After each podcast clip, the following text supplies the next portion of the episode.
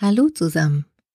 Mein Name ist Katja Neugierk und Sie hören den Bücherpodcast Seitenloge. An der Frage, ob Fußball nun systemrelevant ist oder nicht, scheiden sich die Geister. Geisterspiele im Fernsehen anzuschauen, ist für echte Fußballfans kein Ersatz. Für richtige Spiele mit Atmosphäre, mit der richtigen Geräuschkulisse und mit richtigen Fans auf der Tribüne. Wenn Sie, anstatt Geisterspiele anzuschauen, lieber in den guten alten Fußballzeiten schwelgen und ein packendes WM-Finale oder ein legendäres Aufstiegsspiel Revue passieren lassen möchten, dann werden Sie in den in dieser Folge vorgestellten Büchern garantiert fündig. Bilder und Texte aller Titel spiegeln die große Leidenschaft ihrer Autoren für den Fußball wider.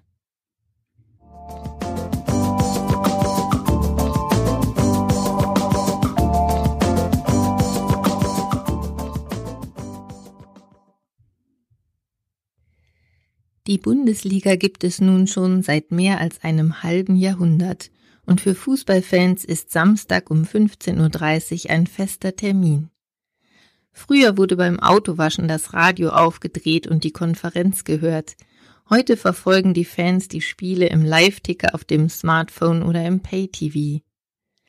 15.30 Die Bundesliga, das Buch lautet der prägnante Titel des großformatigen Buches, das Klaus Hölzenbein, seines Zeichens langjähriger Sportredakteur und Ressortleiter bei der Süddeutschen Zeitung, anlässlich des 50. Jubiläums im Jahr 2013 herausgegeben hat. Über 30 Reporter der Süddeutschen Zeitung berichten über 50 Jahre Bundesliga, die 1963 ihren Anfang nahm und seitdem nicht mehr aus unserem Alltag wegzudenken ist. Jede einzelne Saison wird in ausführlichen Berichten, detaillierten Tabellen und Statistiken und bestechenden Fotos skizziert.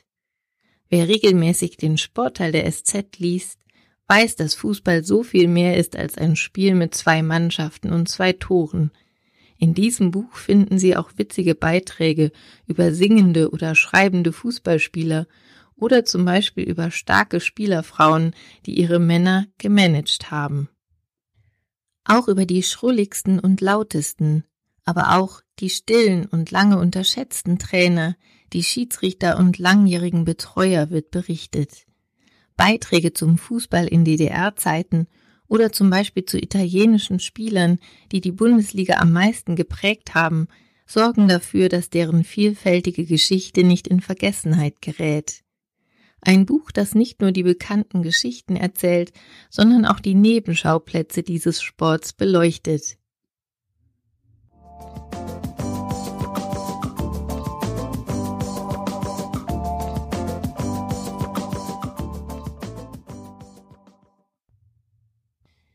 Im Verlag Die Werkstatt ist ein weiteres Buch über die Bundesliga erschienen.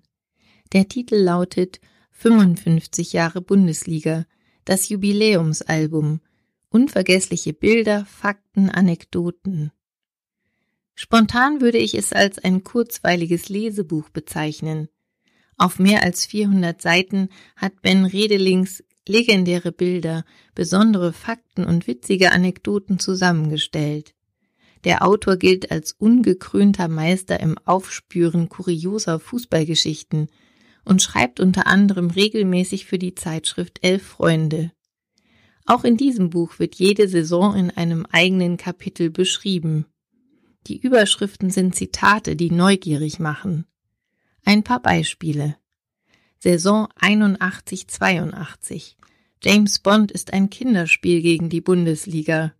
Oder 90-91. Wenn's lange regnet, wird jeder mal nass. Die Beiträge sind ein bunter Mix aus Berichten über den Verlauf der Saison und über die ganz besonderen Spiele. Fester Bestandteil jedes Kapitels ist die Rubrik Zitate der Saison. Witzige Fotos wie alte Panini-Bilder oder Kinderfotos der Spieler, Szenen aus den Kabinen und von den Tribünen und das handliche Format machen das Buch sehr kurzweilig, ein Buch, das man immer wieder gern aus dem Regal zieht.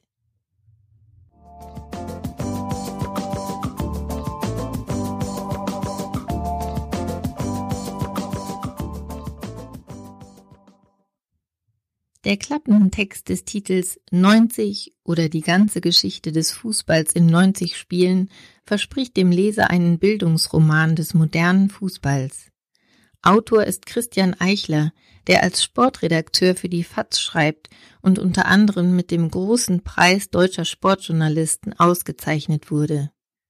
In 90 Kapiteln beschreibt er 90 bekannte und unbekannte Spiele aus den letzten 150 Jahren. Das aus deutscher Sicht 7 zu 1 WM-Halbfinale 2014 gegen Brasilien ist dabei, aber zum Beispiel auch Spiele wie Barnes gegen Richmond, das im Jahr 1863 in London stattfand, oder Spartak Moskau A gegen Spartak Moskau B 1936 auf dem Roten Platz. Dabei hat man als Leser fast das Gefühl, einer Fußball- oder Radioreportage zuzuhören, so spannend sind die Texte geschrieben. Natürlich beschränkt sich der Inhalt nicht nur auf die Beschreibung des Spielverlaufs, sondern ist gespickt mit Zitaten und Infos über Spieler, Trainer und Zuschauer. Eine wunderbare Art, über 150 Jahre Fußballgeschichte Revue passieren zu lassen.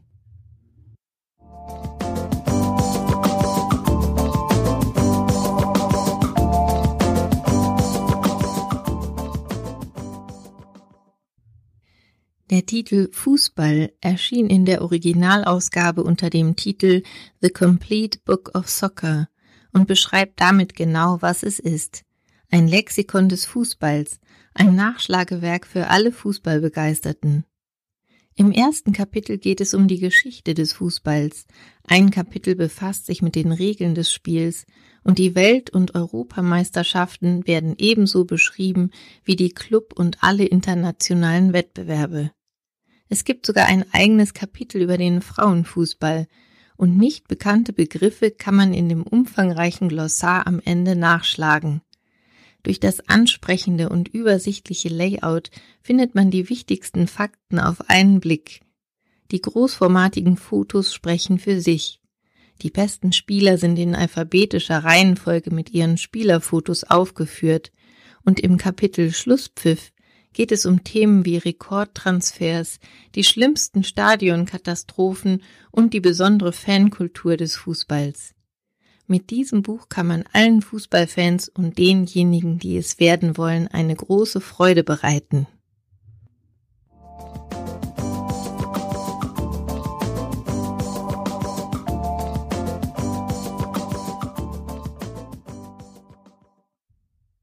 Eine wilde Fahrt durch 20 Jahre Fußballkultur verspricht der jüngst erschienene Titel Das große Elf-Freunde-Buch, herausgegeben von der gleichnamigen Zeitschrift. Zwei dieser elf Freunde sind Reinaldo Codu und Philipp Köster, die in ihrem Vorwort sehr treffend skizzieren, worum es ihnen bei der Herausgabe ihrer Zeitschrift und ihres Buches geht. Ich zitiere Denn was wir hier dokumentieren, sind nicht nur 20 Jahre Magazingeschichte, sondern auch die Transformation eines etwas biederen Volkssports zu einem durchgeknallten Zweig einer globalen Entertainment-Industrie, die Fußballspiele so fusselfrei und überraschungsarm inszenieren will wie Musicals unter freiem Himmel. Es ist allein das Verdienst der Anhänger, dass etwas von dem, was früher lebendige Fußballkultur ausgemacht hat, in den modernen Fußball hinübergerettet wurde. Das Vorwort schließt mit den Worten des Fanforschers Rogan Taylor. Was wäre der Fußball ohne Fans? Seine Antwort nur ein Kick von 22 Kurzbehosten im Park. So schaut's aus. Gerade in Zeiten von Geisterspielen werden die Atmosphäre und alles, worum es beim Fußball geht, besonders gut in den Artikeln der Elf-Freunde-Redaktion rübergebracht. Dieses Buch ist eine umfangreiche Zusammenfassung von 20 Jahren Elf-Freunde-Geschichte. Es enthält bisher unveröffentlichtes Material, legendäre Fotos und packende Reportagen, alles in dem Stil verfasst und gestaltet, den die Leser der Zeitschrift so schätzen. Wie gesagt, eine wilde Fahrt durch 20 Jahre Fußballkultur.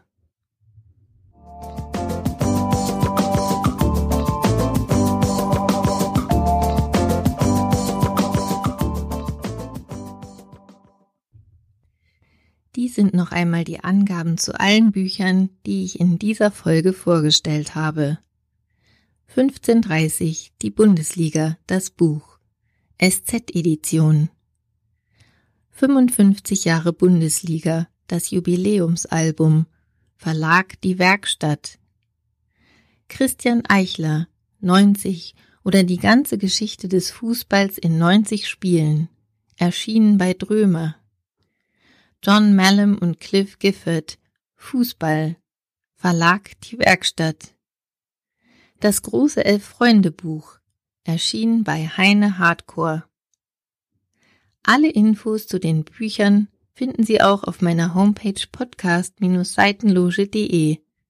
Folgen Sie mir auf Spotify, Apple Podcasts oder dieser und ich freue mich über Ihre Bewertungen und Kommentare.